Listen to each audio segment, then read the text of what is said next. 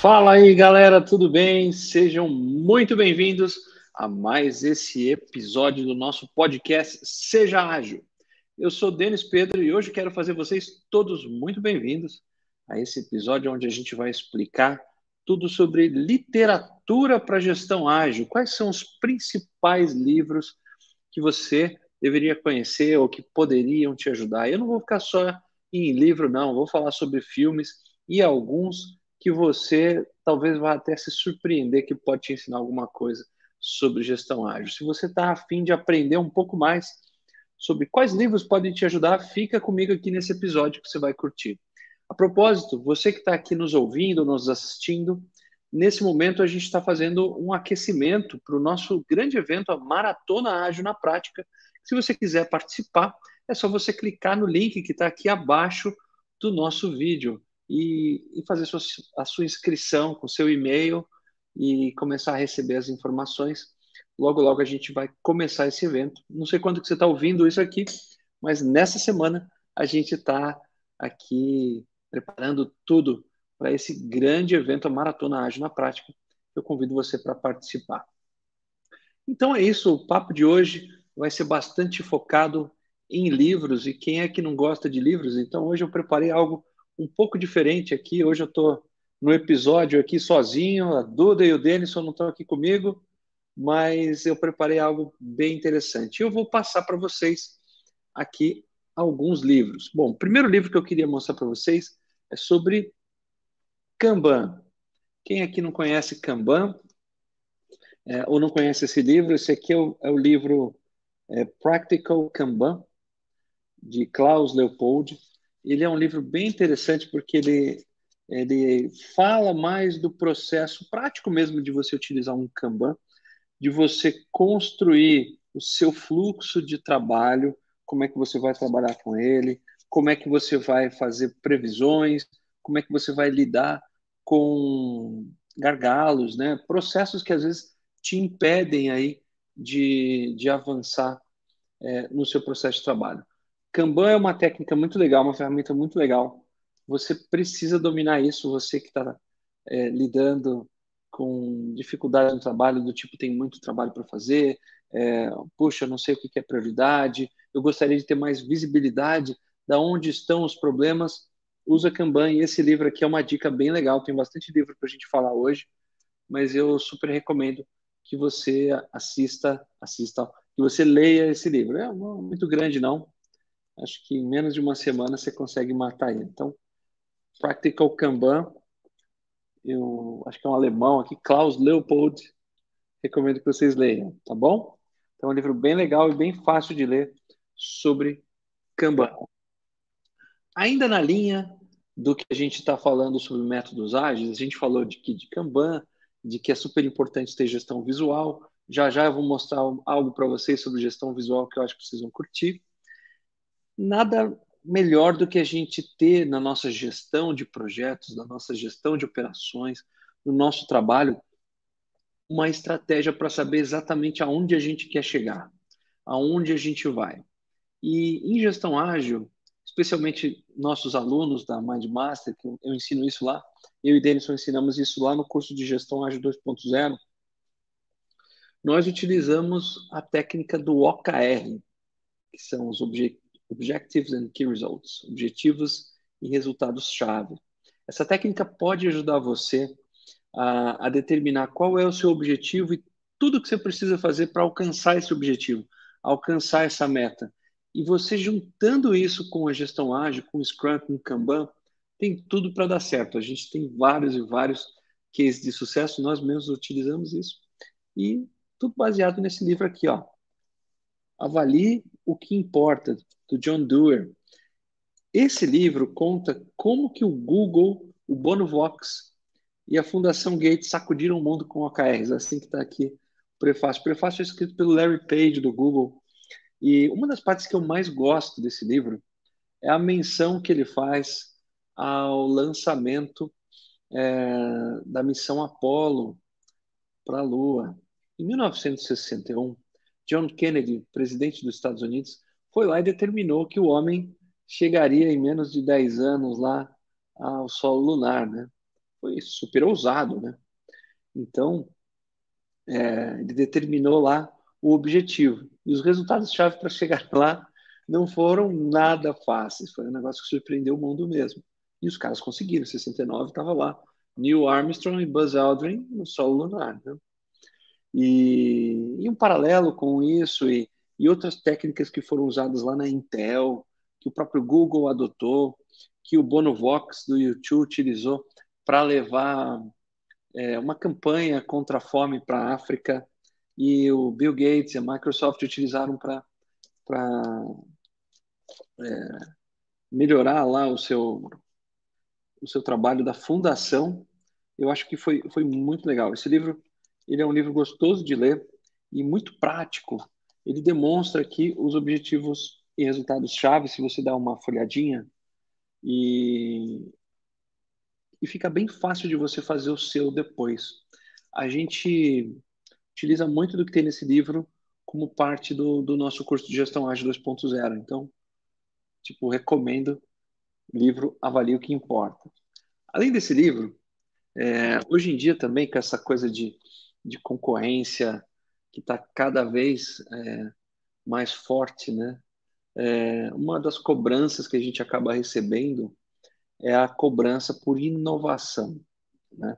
Poxa, o concorrente está fazendo tal coisa, o concorrente está inovando, o que, que nós vamos fazer, o que, que nós vamos é, inventar aqui para ter mais resultado, mais produtividade, mais sucesso. Então, uma das técnicas que nós também é, recomendamos, ensinamos para os alunos do Gestão Ágil, é o Design Thinking. E esse livro aqui, ó, do Tim Brown, eu acho que talvez seja a obra definitiva sobre design thinking que você precisa ler. Ele fala que é uma metodologia poderosa para decretar o fim das velhas ideias. Né? E uma das coisas que ele ensina aqui é como é que a gente sai do, da zona de conforto, como é que a gente é, compreende o que seria um processo natural de, de inovação. Inovação não é uma coisa forçada, por isso que existe essa técnica, né? E existe a técnica da IDEAL, da D-School, que é mencionada aqui, e vários cases. Também é um livro super tranquilo de ler, super fácil de ler, bem curtinho, e que tem várias e várias técnicas que você pode aplicar aqui. Ele tem alguns cases de sucesso, ele mostra para você é, a importância de, de você desenhar a, a narrativa correta de design thinking para chegar até o que você está esperado. Então, por exemplo, uma das coisas que eles têm aqui que eu gosto bastante, que é o duplo diamante, né? Que é uma técnica que não sei se dá para vocês verem aqui, ó, de divergir, convergir, né? Entre criar opções e fazer escolhas, né? Esse é um tipo de dinâmica super legal que faz com que a gente é, possa ter várias ideias, né? Ele, até menciona uma frase do Linus Pauling que diz: para ter uma boa ideia, você antes precisa ter muitas ideias, né? E, e, na verdade é um verdadeiro tanque de ideias que você a, acaba criando utilizando a técnica de design thinking. Então, vou trazer aqui para vocês verem aqui esse livro, livro do Tim Brown. Acho que está aqui, né? Tim Brown, opa, aqui. design thinking e são as lições da IDEAL, tá? Só para deixar claro, o foco aqui é a IDEAL para potencializar a inovação e conduzir sua empresa ao sucesso. Existem várias técnicas, várias linhas de pensamento, várias escolas diferentes, como por exemplo a de que eu mencionei, mas aqui ele menciona a IDEO, tá?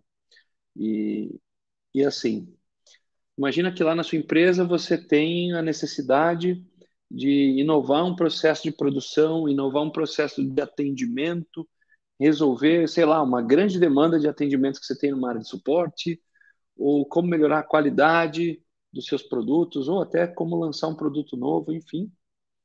Design Thinking é uma grande saída e a, e a gente insiste nisso porque realmente funciona.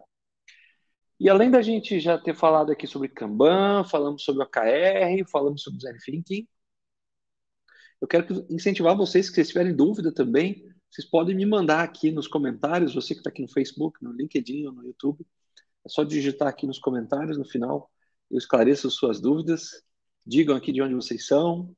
E se vocês puderem também, compartilhem, curtem, curtam aqui os nossos o, o nosso episódio de hoje. Você que está ouvindo a gente aí no Spotify, é, depois se você quiser ir no, no YouTube, eu estou mostrando aqui várias coisas aqui que talvez possa ser útil para você complementar a sua experiência de podcast. Então a gente já falou sobre essas técnicas, eu tenho mais livros, a ideia é com que a gente aprenda aí o que eu chamei de 80-20 da literatura ágil, né? Fui ousado em chamar isso, mas claro que tem outros é, livros que podem complementar muito aqui para nós, mas esses aqui realmente eu acredito que são essenciais para a gente que está se desenvolvendo como líderes, tá? Um outro livro que traz uma, uma técnica bem interessante, essa técnica é, foi criada pela Toyota lá no pós-guerra e tudo mais, com o advento do Lean, que, que ajuda a gente a não só fazer mais com menos, a reduzir desperdícios, ter respeito pelas pessoas, mas também ter estratégia para resolver problemas, tá bom? Então, olha só, o livro que eu quero contar para vocês agora é esse aqui, ó, Entendendo o Pensamento A3, um componente crítico do PDCA da Toyota. Esse é um, um, um livro bem clássico para quem curte Lean, para quem quer melhorar processos, resolver problemas.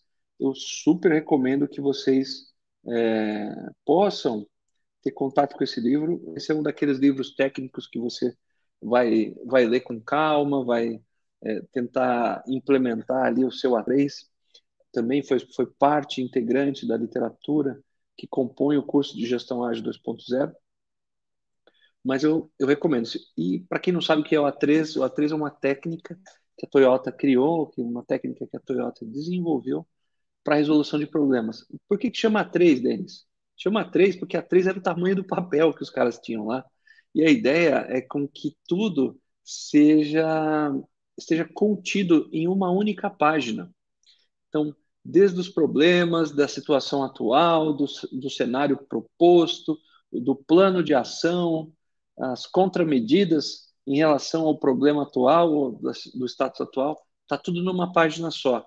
E isso é, é, preenchido, construído colaborativamente com o time.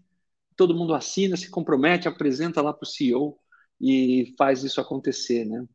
Então, um problema uma oportunidade é criada e aquilo é perseguido pelo time, né? Utilizando a 3. Então, ó, recomendo, baita livro também para vocês, viu?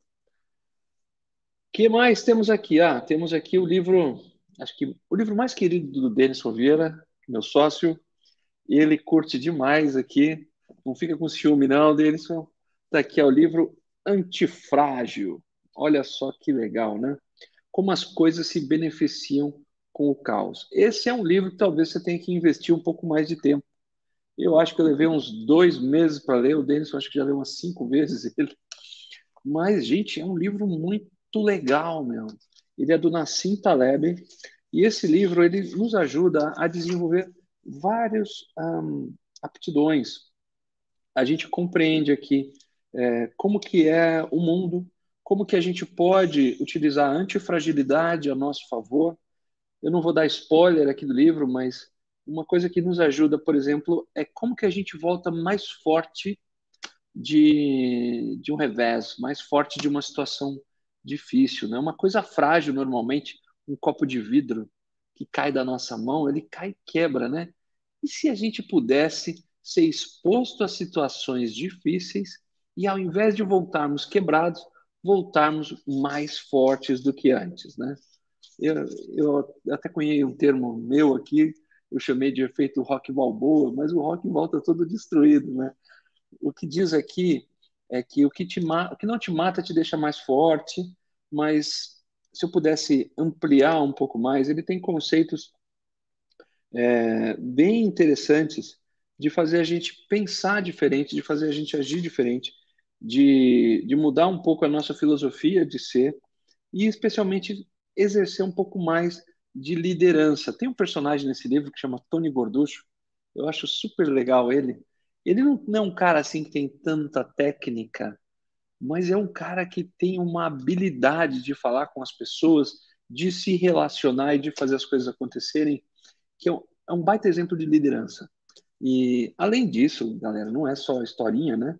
Existem várias técnicas aqui, a técnica barbell, se eu pudesse resumir tipo uma frase, é, é, é você balancear ali o seu esforço, o seu investimento, enquanto você está é, com o objetivo de, de alcançar algum resultado, seja de não colocar todos os ovos na mesma cesta, ou de balancear ali os seus riscos, né? Então ele fala muito sobre gestão de riscos, ele fala muito sobre esse conceito de antifragilidade, ele fala sobre modelos de pensamento, e, enfim, galera, é, é um livro que vai de ética até hábitos e, e processos super interessante. Recomendo aqui o livro Antifrágil, do Nassim Taleb.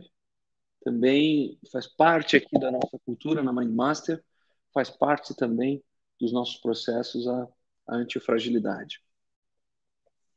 Tem um outro livro aqui que eu, eu também acho super legal, super rapidão de você ler e que talvez possa mudar um pouco o comportamento aí da galera ou o comportamento é, do que vocês um, têm em termos de equipe.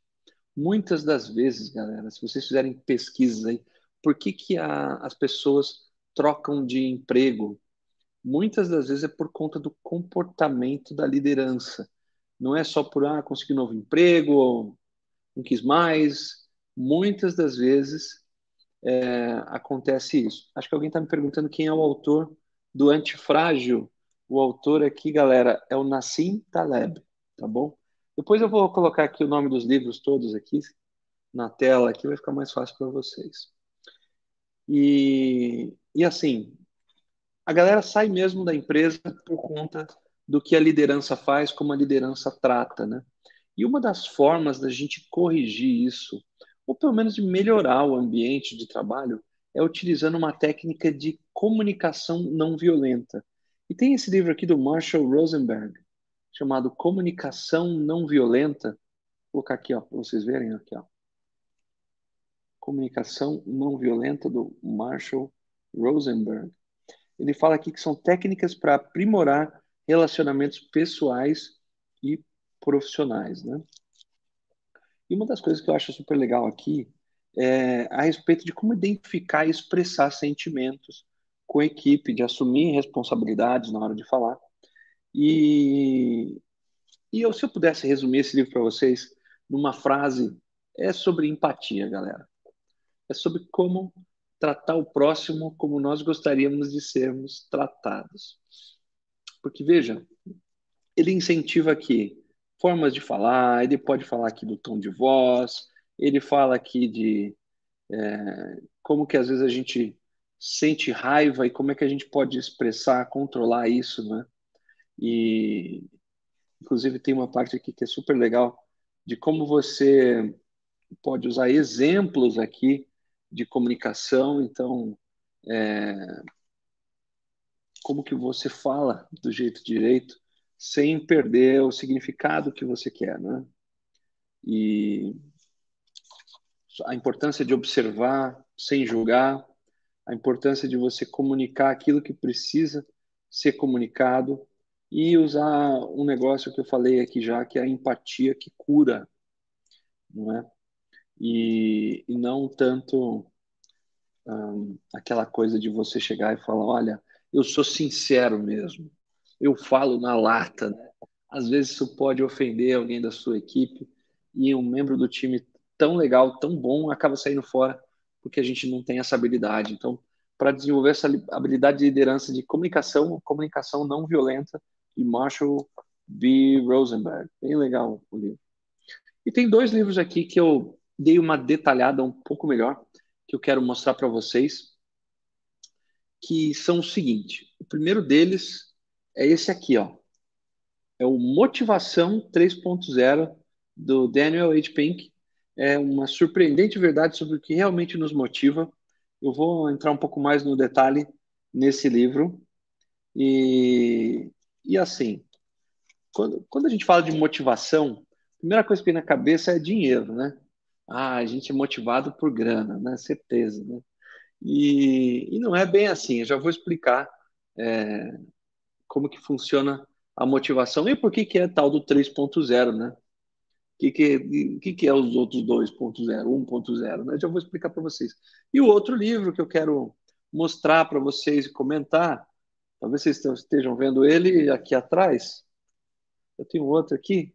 É esse aqui, Scrum, a arte de fazer o dobro do trabalho na metade do tempo, do Jeff Sutherland, criador do Scrum aqui.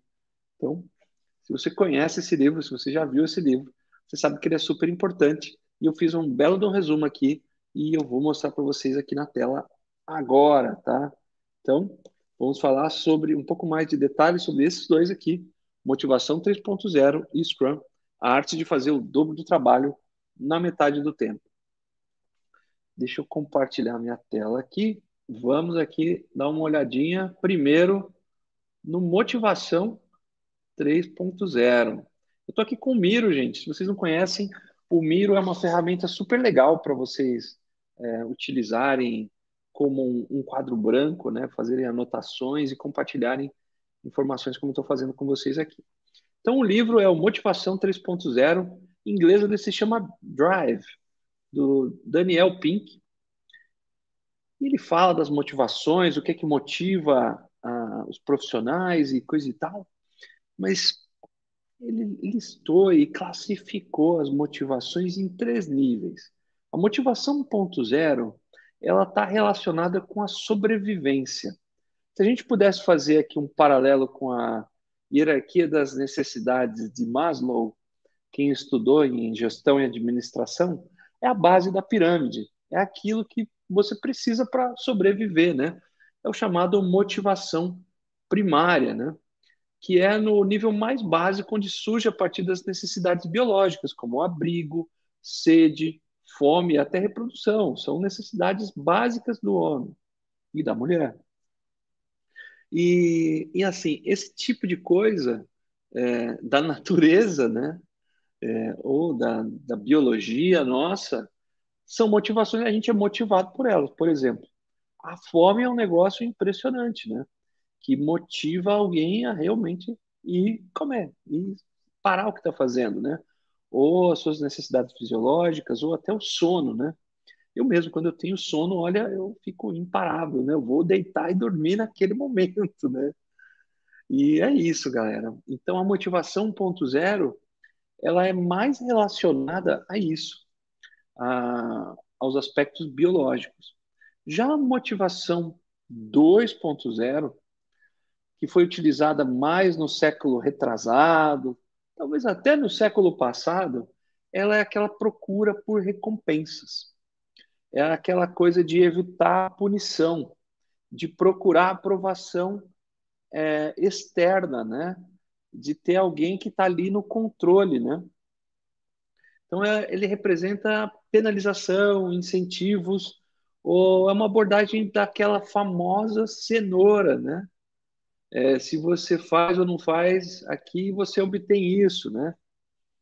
É aquela coisa de colocar a cenoura lá para o burro e comer a cenoura e ficar motivado a puxar carga e etc. Não é? E isso foi muito utilizado nas indústrias, principalmente na época da Revolução Industrial, ou até outro dia, aí, sei lá, 40 anos atrás, 50, 60 anos atrás, era talvez o único método de motivação. E a gente usa isso até hoje, tá? Quando a gente coloca o foco na grana, no bônus, no dinheiro. Porque a gente acha que, olha, se você trabalhar e atingir esse objetivo aqui, eu vou te dar uma grana. E às vezes a gente acha que isso é suficiente para fazer o profissional gerar o resultado que você espera. E galera, não é. A gente vai falar de motivação 3.0, vocês vão entender. É muito mais do que dinheiro. E, por exemplo, se você fosse colocado para trabalhar numa empresa, para trabalhar na Antártida, naquele frio desgraçado, sem equipamentos direitos, por mais dinheiro que você ganhasse, você ia pensar. Ou numa situação perigosa, se você tivesse que expor a você e sua família numa situação perigosa, por mais dinheiro que, que te pagassem, você não iria. Você, ou você iria pensar um milhão de vezes para ir. Não é? E, e a gente não precisa ir muito longe. Quantos de nós já passamos por aquele ambiente pesado que tem alguns escritórios, né? que tem algumas consultorias, algumas empresas, agências, indústrias. Puxa vida, e às vezes a gente pensa duas vezes antes de continuar trabalhando lá. Lembra que eu falei da motivação? Então, às vezes, a grana não é fator determinante. Uma vez que você está recebendo dinheiro suficiente para manter o, o mínimo do que você precisa, para prover para sua família, é, lembra da motivação ponto zero, das suas necessidades básicas ali, é, o dinheiro realmente deixa de ser um fator é, determinante. E vamos para a motivação 3.0 aqui, que é uma procura de congruência de valores, de domínio superior, de vontade de autonomia, procura de um sentido de finalidade mais amplo. Olha, se eu pudesse resumir para você o porquê que eu estou fazendo isso, qual que é a motivação por trás disso, qual que é a, a nossa missão em fazer isso. Por exemplo, nós aqui na Mindmaster, a gente adora é, ver o sucesso dos nossos alunos. Uma das minhas maiores missões é ver quando os nossos alunos conseguem efetivamente ir bem no trabalho, serem promovidos, conseguirem recolocação, conseguirem organizar os seus projetos, ganhar produtividade. Aí eles vêm e me contam. Nossa, eu fico super feliz de realmente ter uma causa de ajudar é, esses profissionais. Mas a motivação 3.0 é uma coisa mais intrínseca, não é tão externa. Ela está mais motivado ao porquê do que a gente está fazendo isso. E ela é dividida aqui em três partes, em três elementos importantes, que é a autonomia, que é o desejo humano de estar no controle da própria vida, uma vez que você consegue conceder isso, autonomia para sua galera, para sua equipe, com certeza eles vão estar mais motivados. A excelência também é outro pilar importante da necessidade dos humanos né, de se tornarem bons em alguma coisa relevante. Isso é muito legal. E o terceiro, que para mim é o que mais impacta aqui, que é o propósito. É o propósito, o desejo de fazer o que fazemos, baseados em algo muito maior do que nós mesmos.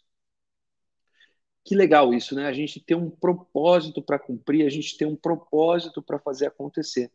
Então, esse é o que é chamado pelo autor de motivação 3.0, tá bom? Então, é um livro que eu super recomendo que você leia, tá? Para você se tornar um líder melhor, um gestor melhor. Vamos dar uma olhada agora nesse famoso livro aqui.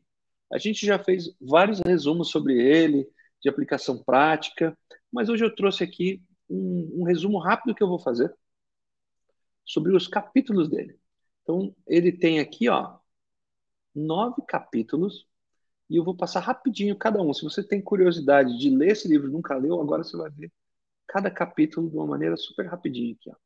Então, o primeiro capítulo é a maneira como o mundo funciona está quebrada.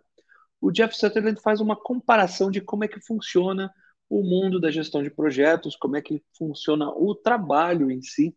Esse cara, ele já ajudou o FBI, ele conta uma experiência que ele teve com o FBI para aplicar a gestão ágil lá, o Scrum, é, em um projeto que só fracassava, é bem legal de vocês lerem. E ele deixou aqui alguns recados, que planejar é útil e seguir cegamente os planos é burrice. Toma cuidado com isso, né? Se você segue pelos planos, a necessidade de inspeção e adaptação constante, ou a gente muda ou a gente morre, né? Ele tem um, é, um pouco mais extremo aqui, mas ele fala a respeito da importância da gente é, se adaptar e mudar, e fracasse rápido para corrigir o problema quanto antes, né? Erre rápido e corrija rápido. Nas origens do Scrum ele fala que hesitação é a morte. Eu acho até um pouco exagerado, mas ele fala muito a respeito disso, de você hesitar em mudar, hesitar em melhorar, de procurar respostas e não problemas, de você ter grandes equipes, não equipes grandes, mas equipes boas, fortes, que você é, confie e possa desenvolver, de não adivinhe PDCA. Procure não ficar inventando é, causas do porquê será que deu certo esse projeto. Usa isso que veio do Lean, do Plan, Do, Check, Act, de planejar, fazer, verificar e agir. Coloca esse ciclo em andamento. Ele fala aqui também do Shuhari, uma técnica de origem nas artes marciais, onde a gente procura primeiro aprender as formas, procura primeiro seguir certinho um processo para depois a gente desenvolver esse processo. Então a gente procura implementar isso, seguir a maneira do que nos foi ensinado e aí depois a gente ganha liberdade e criatividade para fazer isso a nossa própria forma. Capítulo 3 é sobre equipes. Ele fala: use a alavanca certa, né? mude o desempenho é, do seu time, de transcendência de objetivos maiores, né? de você determinar realmente objetivos grandes, de grandeza para o seu time alcançar, de interfuncionalidade, que é até tudo que é necessário num time para alcançar o objetivo do projeto, de comemorar e ter pequenas vitórias ao longo da jornada dos seus sprints. Uma frase que eu gosto bastante que fala: procurar culpados é burrice. A ideia é a gente gerar resultado e autonomia para decisões. Olha que legal como esses dois livros eles acabam se conectando, né? Autonomia para decisões é um dos fatores pelo qual a gente viu que a motivação 3.0 é, funciona, né? E tem tudo a ver com o Scrum, do autogerenciamento. Quarto capítulo ele fala sobre tempo, que o tempo não é finito, então trata dessa forma ele, planeja direitinho, demonstre ou morra, não adianta você ter um projeto lá todo bonitão e não mostrar o que você fez no final é, desse, é, desse sprint, né? Ele fala aqui também sobre jogar seus cartões de visita fora, de você não precisa, não é sobre cargos, é sobre um time com um propósito, de que todo mundo sabe tudo, ou seja, todo mundo que está naquele time está pronto para entrar em ação, está pronto para fazer as coisas acontecerem, e uma reunião por dia, que é a reunião diária, dura até 15 minutos, onde todo mundo pode falar o que fez ontem, o que vai fazer hoje, qual o impedimento, qual a necessidade, qual a ajuda, qual o esclarecimento que precisa, 15 minutos com o time que o Scrum preconiza. No quinto capítulo, ele fala sobre uma pegada Lean. Ele fala ali sobre o desperdício, de ser multitarefa emborrece, de fazer pela metade não é fazer, de fazer certo pela primeira vez, de trabalhar demais só dá mais trabalho, a gente tem que ter uma carga de trabalho normal, de não ser irracional. O Jeff Sutherland fala sobre não ser irracional no sentido da gente não exagerar em nada, nem na carga de trabalho, nem muito nem menos. De nada de heroísmos, porque se a gente tem heróis no time resolvendo tudo, a gente tem um problema. De chega de diretrizes idiotas, de às vezes a gente querer colocar uma regra, uma norma impositiva no time, é, nem sempre funciona. Ele fala nada de escrotice, busque o fluxo. Ele fala para a gente ter sempre o fluxo de trabalho e identificar nesse fluxo de trabalho onde podem estar eventuais problemas.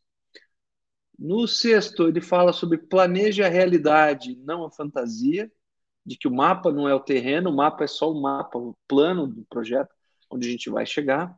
Planejar apenas o necessário, ele fala para fazer estimativas do projeto, parar da gente querer prever o futuro com bola de cristal, que isso não existe. Ele até incentiva a fazer isso com raça de cachorro, Olha, tem cachorros grandes, pequenos, ele usa várias raças de cachorro para você estimar é, quanto que demoraria para fazer um projeto. Fala, pergunte ao oráculo, né? Use os dados a seu favor. Pode de planning poker, trabalha uma história, né? Você identificar por meio de histórias aquilo que você precisa fazer, de conhecer a velocidade do seu time, de que velocidade versus tempo é igual às entregas e definir objetivos audaciosos para a sua equipe, tá? No sétimo aqui, a gente está acabando. É sobre felicidade, de como é que você quantifica a felicidade do seu time. Ele aborda aqui aquele conceito de happiness metric, tá? Ele fala, fique melhor a cada dia e mensure isso. Como é que você pode mensurar o seu desenvolvimento? De que o sigilo é um veneno, fala muito sobre transparência, a importância da gente ter transparência no, no dia a dia, de que a viagem não é o destino, que felicidade é the new black, né, o novo pretinho básico, de tornar o trabalho visível. Felicidade autonomia, maestria e propósito. De novo, olha que bacana como esses dois livros acabam se conectando. Você que quer ser líder de projetos Scrum Master, lê os dois. E Estoure a bolha da felicidade, né? A ideia é com que você conheça como é que o seu time está e motive eles. O oitavo é sobre prioridades de igual Papai Noel, fazer uma lista e checar duas vezes. Fala sobre o dono do produto, que é uma responsabilidade do Scrum. A ideia da gente ser líder e não chefe. Ele dá aqui um acrônimo de ODA, de Observe, Oriente, Decide e Haja. medo, incerteza e dúvida, e ganhe dinheiro por nada e faça alterações grátis. Né? Fala para a gente fazer aquilo que realmente vai agregar valor para o nosso cliente. E o nono aqui fala sobre Mode o Mundo, sobre o, o Scrum acelera todos os empreendimentos humanos. Fala sobre o Scrum para a escola, pela pobreza, e fala para rasgar os nossos cartões de visita e efetivamente colocar o Scrum na prática e não se preocupar com tanto cargo e coisa e tal. Então, esse foi uma, um resumo do resumo, vamos chamar assim, do livro Scrum, a arte de fazer o dobro do trabalho na metade do tempo. Eu recomendo que vocês uh, leiam esse livro, é super legal.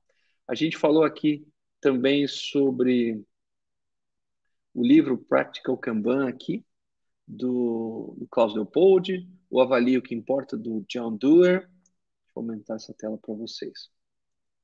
O Design Thinking, do Tim Brown. O Anjo, Antifrágil, do Nassim Taleb. Esse livro da Toyota, do Doward, Sobeck e Art Malley. E Comunicação Não Violenta, de Marshall Rosenberg. São livros bem legais para você que está querendo se desenvolver como gestor ágil. Mas deixa eu mostrar uma outra coisa é, que talvez não seja possível a gente passar tudo aqui, que acho que vocês vão curtir de ver, que os meus alunos do curso de, de gestão ágil, eles acabam tendo acesso a isso aqui, eu, acho que pode fazer a diferença para você. Olha que legal esse Miro aqui, né? Eu montei esse Miro como parte da referência para agilistas profissionais, né? que é uma mentoria que a gente tem no desenvolvimento de várias soft skills e tech skills que a galera precisava. Então, para cada habilidade que o, o pessoal precisava desenvolver, eu recomendei um livro ou mesmo um filme. Então, vamos pegar algumas aqui. Então, aqui, por exemplo, o soft skill de boa comunicação. Tem um livro aqui sobre programação neurolinguística, que é O Corpo Fala, do Pierre Well e Roland Tompakov. Bem legal. Tem outro aqui, ó, Como Ouvir Pessoas, Comunicação Assertiva, tem esse filme aqui que vocês podem assistir, ó, O Discurso do Rei. Vai melhorar sua comunicação, vai, vai despertar várias é, coisas interessantes para você melhorar sua comunicação. Dança com Lobos. E um livro que pode parecer bobo aqui, ó, mas você vai aprender sobre comunicação, que é esse aqui, ó, o Aladdin, da Disney, tá bom? Então, procura é, ver esse, esse filme também. Sobre empatia, aqui ó, tem o poder da empatia, do Roman Kirsnarek. Soft Skills, Competências Essenciais para os Novos Tempos, filme do Pat Adams, Forrest Gump e A Bela e a Fera. Pô, Denis, o que a Bela e a Fera estão tá fazendo aí? Você vai aprender sobre empatia, vai lá. Sobre liderança, tem um livro que eu gosto aqui, que é o Liderança Baseada em Princípios, do Stephen Covey, e tem vários outros aqui. Você pode aprender com esse filme aqui, ó, Invictus, sobre o gladiador do Russell Crowe, bem legal esse aqui, do general Máximos Décimos Meridius, né? quem gosta desse filme é, vai aprender bastante sobre liderança, e Robin Hood, tá aqui o Russell Crowe de novo. Sobre facilitação, tem vários aqui, tem esse aqui do Simon Sinek, de Comece pelo Porquê, que talvez possa te ajudar. Coach Carter, um filme bem legal, vai te ajudar a lidar com times Foco, um livro legal que talvez precise de um podcast só para ele, que é a única coisa. O foco do Daniel, Daniel Goleman, o essencialismo, a procura da felicidade, duelo de titãs. Assista aí, é, você curte aí para ter foco. Duelo de Titãs é um, é um, filme da Disney. Negociação, um livro do Chris Voss. Negocie como se a vida, como se sua vida dependesse disso. Um ex-agente do FBI, negociador de é, antiterrorismo e, e, e, de raptos, é, muito bacana. Outro livro do Stephen Covey, o primeiro mais importante, As Armas da Persuasão. O Plano Perfeito é um, é um filme bem legal de vocês assistirem para aprender negociação, ou A Soma de Todos os Medos e outros aqui. Transparência, tem vários aqui ó, que vocês podem ver, tá bom? Recomendo que esse manual de persuasão do FBI ou o livro de transparência do Daniel Goleman positividade, esse livro da Carol Dweck sobre mindset, mindset de crescimento, é, é putz, bem legal. O do Daniel Goleman sobre inteligência emocional, o Drive, que eu acabei de mencionar para vocês aqui. E aí tem alguns livros, alguns filmes aqui, ó, Legalmente Loira, O Fabuloso Destino de Amélie Poulain, colaboração, ó. Esse livro do Laszlo Bock, novo jeito de trabalhar, foram ideias que ele aplicou lá no Google, é bem legal.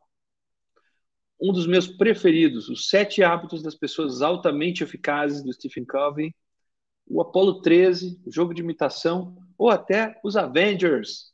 Para ver que eu gosto bastante dos Avengers, né? Eles, em colaboração eles chegaram lá, né? Talvez foi só assim que eles conseguiram.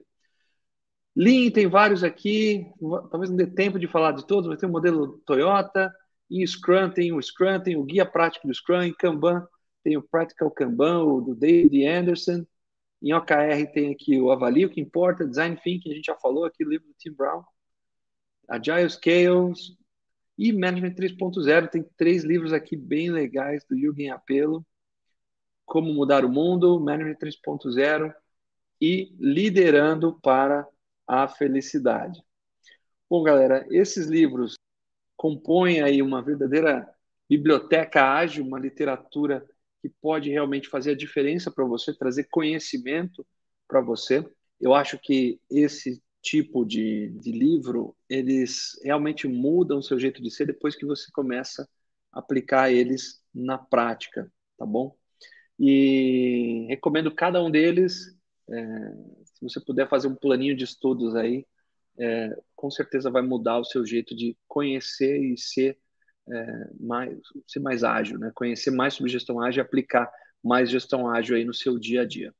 E como essa é, é um episódio que está antecedendo a nossa, o nosso grande evento, Maratona Ágil na Prática, eu super recomendo que você clique no link que está aqui embaixo, agora mesmo, e faça a sua inscrição para o evento. Né? Eu vou ensinar tudo que eu falei aqui, só que de modo prático para você. Como é que a gente aplica tudo isso? Porque esses livros são super legais, conhecimento é super bacana, mas o que vai mudar a sua vida é realmente aplicar na prática. Então, se você quiser saber mais, como aplicar todo esse conhecimento de gestão ágil na prática, se inscreve aí, clica aí no link, que nesse momento a gente está se preparando para essa maratona ágil na prática. Bom, galera, quero agradecer aqui pelos seus comentários tão bondosos, tão positivos. Realmente eu quis trazer um conteúdo de qualidade para vocês. Agradeço por estarem aqui com a gente aqui nesse episódio e eu vou ver se eu consigo mandar para vocês aqui é, os nomes dos livros ou o link para ficar mais legal ainda. Ah, uma coisa que eu queria pedir também, depois vocês puderem, clica aqui no link também da nossa avaliação aqui desse episódio, tá? E vou ficar muito feliz de ter o seu feedback, de saber o que, vocês acharam aqui do episódio de hoje, tá bom? Muito obrigado por tudo que falamos aqui e a gente se vê lá na Maratona Ágil na Prática. Um abraço e seja ágil.